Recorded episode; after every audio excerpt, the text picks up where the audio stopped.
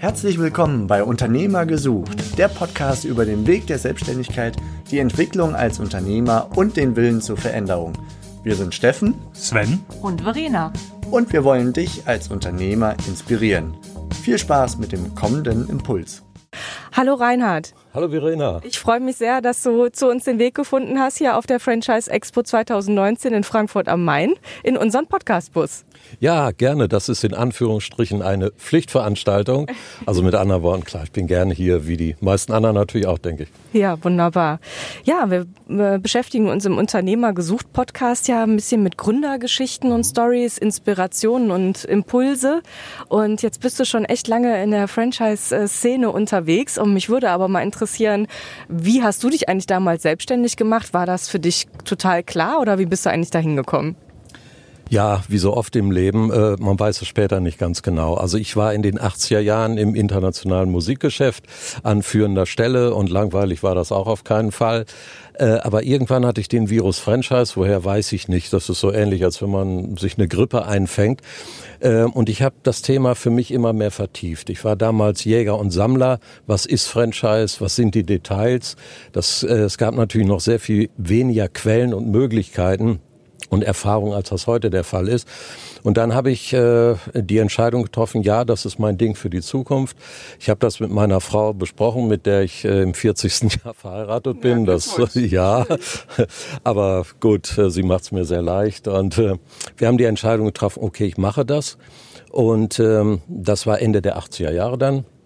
Und ich hatte, muss ich sagen, auch ein bisschen das Glück, weil es kam dann die Wende und bei vielen Unternehmen, wo ich kalt akquiriert hatte, ähm, die konnten mit dem Thema nicht so recht was anfangen. Aber irgendwann ging das Telefon und dann hieß das, ja, Sie haben doch über Franchise gesprochen. Wir haben da 20 HO-Läden gekauft oder so in der Art. Haben Sie eine Idee, was können wir damit machen? Und dann waren wir dem Franchise sehr nah und dann nahm das ganze Tempo auf. Okay, darf ich noch mal einhaken? Du hast gesagt, ich hatte der Franchise-Virus sozusagen gepackt. Mhm. Hast du denn da eigentlich äh, selber drüber nachgedacht, selber ein Franchise-Partner von einer Marke überhaupt zu werden? Oder war für dich gleich klar, das geht in die Beraterrichtung? Ja, das ist, äh, das ist noch verrückter. Äh, ich war zu der Zeit engagierter Fotoamateur. Ich hatte auch Ausstellungen und solche Dinge. Und mein erst, das erste Franchise-System war mein eigenes. Ich habe ein eigenes Franchise-System entwickelt für anspruchsvolle Amateurfotografie, also Stichwort so Infrarotfotografie und solche Dinge. Das waren halt alles Dienstleistungen, die ich gebündelt habe, die man nicht in den normalen Fotoläden kaufen konnte und in den Labors nicht bekam. Äh, das habe ich mir schützen lassen unter der europäischen Marke Fotorama. Mhm. Ähm, diese Marke habe ich später verkauft. Das ist leider nie zum Tragen gekommen, weil das Unternehmen, das es gekauft hat, hatte eine etwas andere Zielgruppe, die auf einem anderen Level waren. Aber es war für mich der Beweis, äh, nun weiß ich zumindest, wie es geht.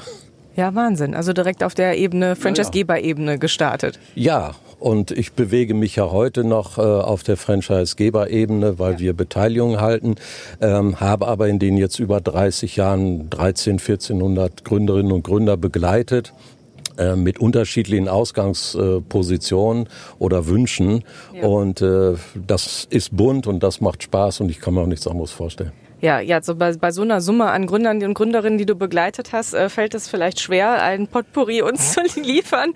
Aber ich versuche es trotzdem mal. Was waren denn so, was sind so Stories, die dir in Erinnerung geblieben sind mit Gründern? Ja, also ich muss dazu sagen, und das ist wirklich kein Spruch, für mich ist immer der Mensch oder die Menschen, für die ich arbeite, der Mittelpunkt, weil das ist das Wertvollste und äh, da sollte man sehr sensibel aufmerksam mit umgehen und äh, das habe ich immer als meinen Maßstab gesehen. Äh, ja, es gibt viele positive Beispiele, die kann ich wirklich nicht alle aufzählen, aber vielleicht mal äh, plakativ. Ähm, es war in den 90er Jahren.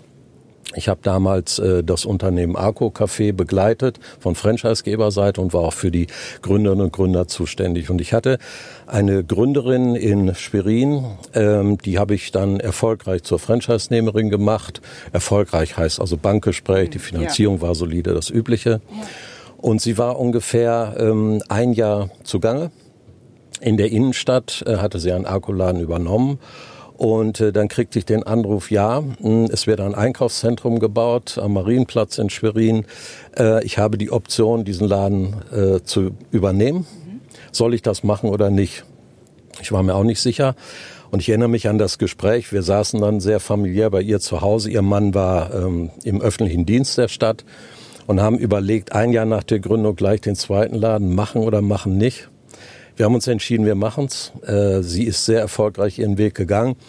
Und äh, ich war zwei, drei Jahre später in Hamburg unterwegs auf dem Weg zum Bahnhof.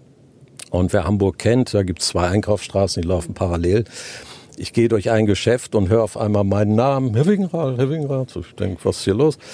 Ähm, waren das diese Eheleute? Ah. Und ähm, Sie haben mir spontan so aus dem Bauch erzählt, die beste Entscheidung des Lebens. Wir haben es nicht bereut.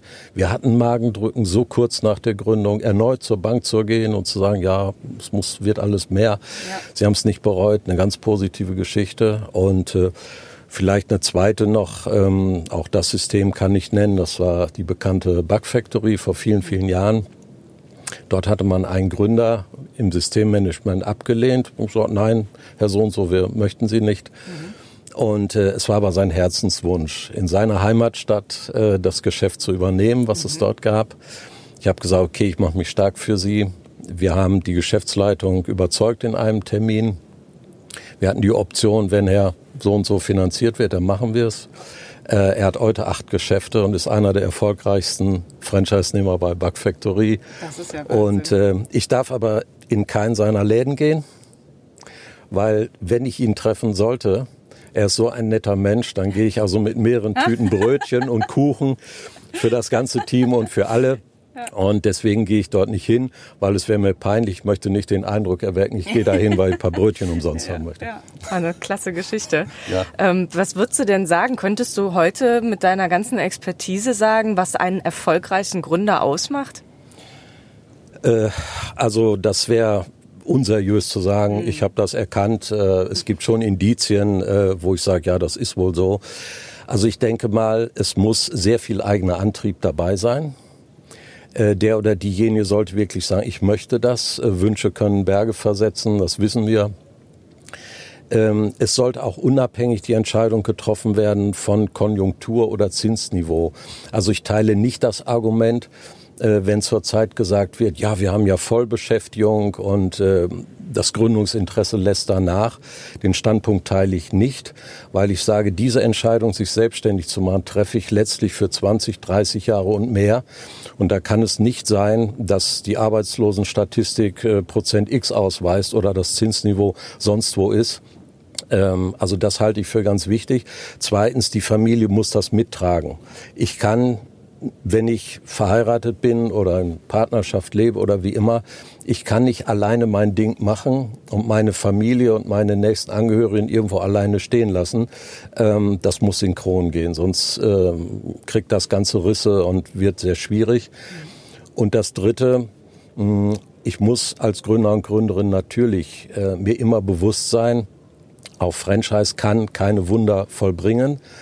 Franchise ist intelligent, das wissen wir alle. Franchise erleichtert sehr viel, sehr viel Routine. Aber ich habe auch eine Anlaufzeit und ich muss wissen, es wird ein paar Monate geben oder auch Jahre, je nach Branche, bis ich Break-Even habe, bis ich wieder sagen kann, na ja, jetzt kann ich über Urlaub nachdenken, jetzt kann ich über die kleinen Belohnungen im Leben nachdenken.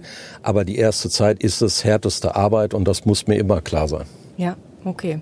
Also würdest du sagen, wer sich das vorher alles klar macht und äh, mit der Familie offen spricht hm. und auch mit Banken, äh, der, ja. der hat schon mal gute, gute Chancen. Ja. ja, die Banken sehe ich schon ein bisschen als Thema, das dann handwerklich äh, abgearbeitet wird. Mhm. Ähm, das weiß ich von meinen Beraterkollegen und auch aus meiner eigenen Arbeit. Da gibt's halt bestimmte Spielregeln und Vorgehensweisen ähm, um praktisch die Chance zu erhöhen, dass es nicht nur eine Finanzierung gibt, sondern auch, dass die Finanzierung nachhaltig, solide ist, tragfähig und so. Ja. Ähm, also das, das ist dann nicht mehr so das Thema. Es muss gemacht werden, es muss professionell, äh, professionell gemacht werden, aber das ist nicht mehr so dramatisch.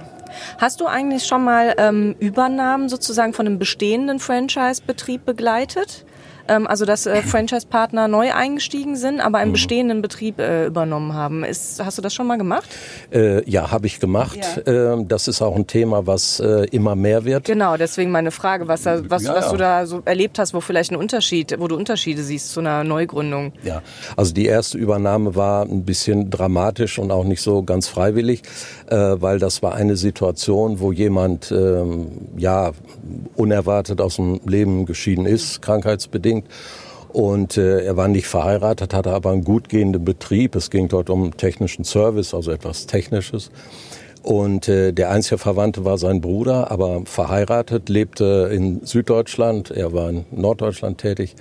Und äh, der Franchisegeber kam auf mich zu und sagte, ja, dieser Betrieb ist ein Vermögenswert, auch vom Kundenstamm her. Und äh, jetzt hat der Bruder geerbt, was machen wir denn jetzt? Und da war der erste Schritt, dieses Unternehmen zu bewerten.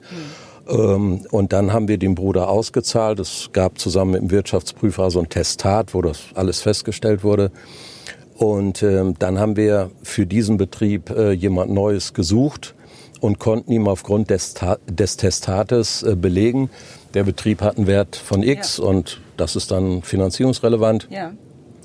Und das hat geklappt. Und von dem Tag habe ich eigentlich gemerkt, äh, man sollte diese Übernahmen oder Nachfolgen äh, vielleicht vorbeugend und vorausschauend mal ordnen und sich Gedanken machen. Als Franchisegeber, wie gehe ich damit um? Stehen ja Klauseln in den Verträgen, was die Übertragung angeht. Aber ich habe zu der Zeit festgestellt, ähm, dass das zwar im Vertrag steht, aber die Prozesse oder das Vorgehen dahinter sehr diffus ist. Mhm. Und äh, seitdem habe ich vereinzelt, das ist kein Massengeschäft, äh, schon Nachfolgen begleitet. Es wird aber immer mehr, weil gerade äh, die Gründung aus den 80er Jahren, diese Menschen jetzt ihr Berufsleben erreicht haben, wo sie sagen, jetzt mache ich Feierabend und dann steht das Thema an, ja. Ja. Und würdest du sagen, äh, wenn jetzt ein Gründer sich an dich wendet, der eben so eine Betriebsübernahme machen möchte, im Franchise-Betrieb, ähm, kannst du ihm das nur empfehlen? Ist das was, was, was ähm, Positives, ähm, den bestehenden Betrieb mit einem bestehenden Kundenstamm zu übernehmen? Oder hat das eben auch gewisse Herausforderungen, gewisse Tücken? Wie siehst du das? Äh, also es hat per Saldo Vorteile, das sehe ich ganz klar. Äh, Tücken sehe ich nicht so. Es gibt ein paar Besonderheiten, äh, wie bei jeder Übernahme. Aber dort zeigt sich, Franchise ist immer kalkulierbarer. Das wissen wir ja von jeder Gründung. Ich kenne die Kostenstrukturen, ich kenne die Deckungsbeiträge, ich kenne die Kundenzielgruppe. Ich weiß, welches Marketing greift und was man nicht machen sollte. Das sind ja alles bekannte Faktoren. Und ähm, so wie ich bei einer Gründung davon profitiere, dass der Franchisegeber sagt, so machen wir das und äh, so sollten wir es auch in deinem Fall machen. Äh, die gleichen Spielregeln gelten auch bei einer Übernahme. Und ähm, sicherlich ist das eine Besonderheit. Ähm, es ist ein etwas anderes Profil als ein Gründer, weil natürlich in der Regel mehr Geld im Spiel ist.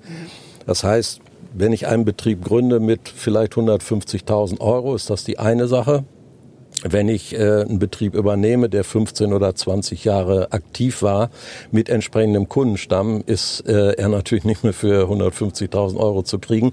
Und damit erreiche ich eine andere Zielgruppe. Also das Profil ist dann ein bisschen anders als äh, der typische Gründer in dem System. Aber das ist zu handeln, das ist kein Drama. Okay, würdest du sagen, man muss schon generell aber mehr Eigenkapital schon mal mitbringen, wenn man eine Übernahme machen möchte. Ja, Eigenkapital sollte man mehr mitbringen. Ja. Aber es ist äh, bei den Banken auch äh, zu verkaufen oder zu vermitteln, ja. sage ich mal, weil natürlich dann das Unternehmen eine Historie hat. Mhm. Das heißt, auch wenn ich dorthin gehe und sag mal, wir brauchen formlos eine Million, dann muss niemand erschrecken, weil ich kann belegen, wie kommen wir auf die Zahl. Ja. Und äh, dann ist die Geschichte am Ende wieder rund und dann ist sie auch machbar. Super. Ähm, ja, ich denke jetzt mal an unsere Zuhörer und Zuhörerinnen, mhm. ähm, die mit sich hadern vielleicht, ob sie sich selbstständig machen wollen, sollen oder nicht. Was würdest du sagen aus deiner Erfahrung heraus? Hast du einen guten Tipp, eine, eine Motivation vielleicht, einen Impuls, den du da mitgeben kannst? Ja, es ist wie oft im Leben erstmal eine Portion Bauchgefühl. Will ich selbstständig werden? Ich würde im ersten Schritt immer wirklich in mich reinhorchen mit meiner Frau oder den Menschen, zu denen ich einen sehr engen Bezug habe, sagen, sag mal, bin ich wirklich falsch davor? Ist das jetzt verrückt oder traust du mir das zu? Also weg von Verträgen und von Zahlen in sich reinhorchen. Ich sage immer, bei langen Waldspaziergängen klappt das dann am besten oder vielleicht angelt jemand oder ich weiß es nicht. Ähm, weg von Zahlen und Verträgen diese Entscheidung treffen. Wenn das der Fall ist, mir so eine kleine Agenda machen, so eine kleine Roadmap. Äh, welche Information brauche ich jetzt? Von wem kriege ich die Informationen? Wie tief müssen die Informationen sein? Vor allen Dingen, das ist wichtig, sind diese Informationen neutral? Äh, wenn ich jemanden anspreche und sagt, ich möchte Franchise-Nehmer bei dir werden, der wird natürlich nicht sagen, äh, bei uns äh, auf keinen Fall. Der wird sagen, ja, herzlich willkommen, ist ja toll. Nein, ich würde sehr lange neutrale Informationen einsammeln und dann würde ich das Ganze selektieren und sagen, gut, es bleiben drei, vier Varianten übrig, mit diesen Leuten Kontakt aufnehmen Gut, und dann geht die Reise los, dass man sich kennenlernt, dass es äh, vorvertragliche Informationen gibt, dass man ja eine Zeitachse hat, einen Standort plant und so. Also so, das würde ich nicht durcheinander würfeln, sondern in etwa diese Reihenfolge einhalten. Das ist ja. dann ein bisschen solider. Okay, super. Reinhard, ich danke dir sehr für das Gespräch. Ich glaube, Gerne. unsere Zuhörer und Zuhörerinnen konnten da einiges mitnehmen. Würde mich freuen, ja. Ja, ganz bestimmt. Und äh, ja, ich sag mal, bis bald hoffentlich. Bis bald, Verena. Okay, danke. Das war die heutige Podcast-Episode von Unternehmer-gesucht.com, die Plattform für Gründungsmöglichkeiten oder Firmenübernahmen aus deiner Region. Wenn dir dieser Impuls gefallen hat, freuen wir uns über deine positive Bewertung auf iTunes. Wir wünschen dir viel Erfolg bei deinen unternehmerischen Vorhaben und sagen bis bald, gerne zur nächsten Episode.